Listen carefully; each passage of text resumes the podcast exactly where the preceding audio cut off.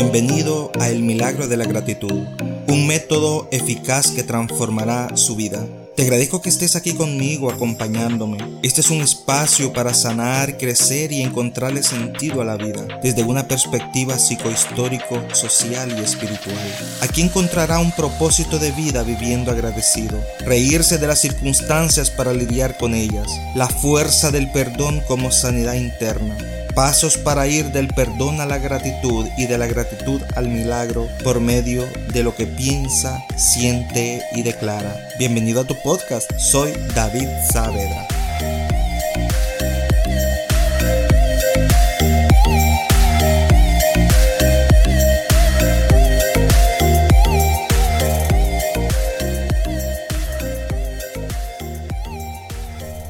Saludos, saludos. Estamos nuevamente acá con, con un nuevo episodio de este podcast. Y este tema lo he titulado No busquemos culpables. Muchos o a muchos nos gusta buscar culpables, nos gusta señalar, nos gusta buscarle todas las razones por las cuales descalificamos o descalificamos a esas personas. No cabe duda que lo más fácil en la vida es eh, criticarnos unos a otros. Y lo más difícil es conocerse a sí mismo. Cuando entramos a la dimensión de establecer parámetros, nosotros lo hacemos desde un punto totalmente efímero de lo que es eh, la verdadera eh, perspectiva de la vida. Nos cuesta apreciar lo bueno y adjudicarle lo, lo, sensible que son los sentimientos para apreciar lo más profundo del ser. Cuando nosotros intentamos abrirnos a una realidad plena, nosotros lo hacemos pensando en que todo lo que existe es producto de un egocentrismo, justificando con mi manera de pensar todo eso en la cual yo hablo mal de esa persona, yo critico a esa persona. Todo depende de lo que nosotros busquemos justificar con nuestros actos. Y esta a su vez arremete en contra de la voluntad humana.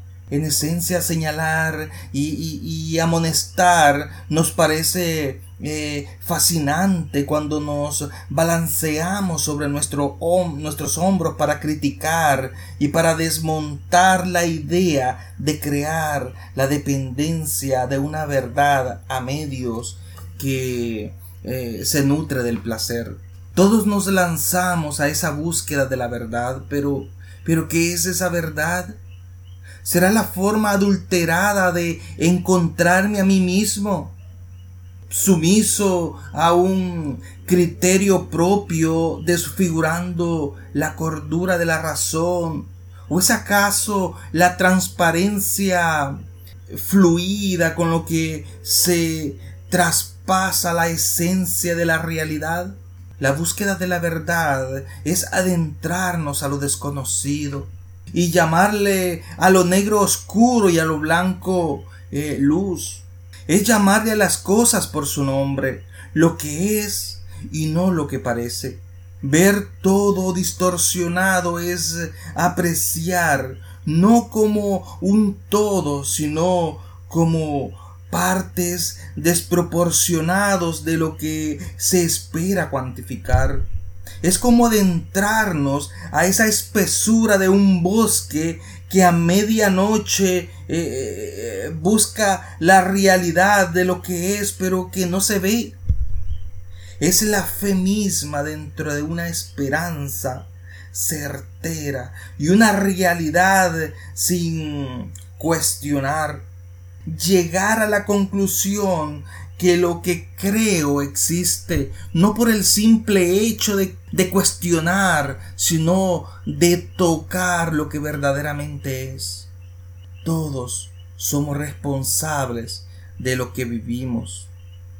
Todo depende de la interpretación que nosotros demos a cada evento de nuestra vida y cómo nosotros respondemos a los eventos de la vida.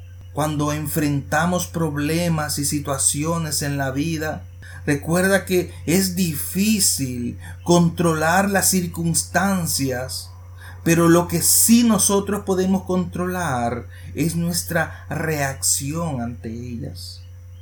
Cuando decidimos nosotros buscar culpables, lo que hacemos es provocar miedo en la persona a quien va dirigido nuestro insulto. Y creamos una especie de línea divisoria que destruye sentimiento. No cabe duda que somos buenísimos para ver el mal en el otro, pero malos para ver el daño que nosotros estamos provocando en nosotros mismos. En vez de buscar culpables, encaminémonos en crear resultados que solucionen lo que podría dañar una relación. Cada uno de nosotros debemos de hacernos responsables de nuestros pensamientos y de nuestros comportamientos.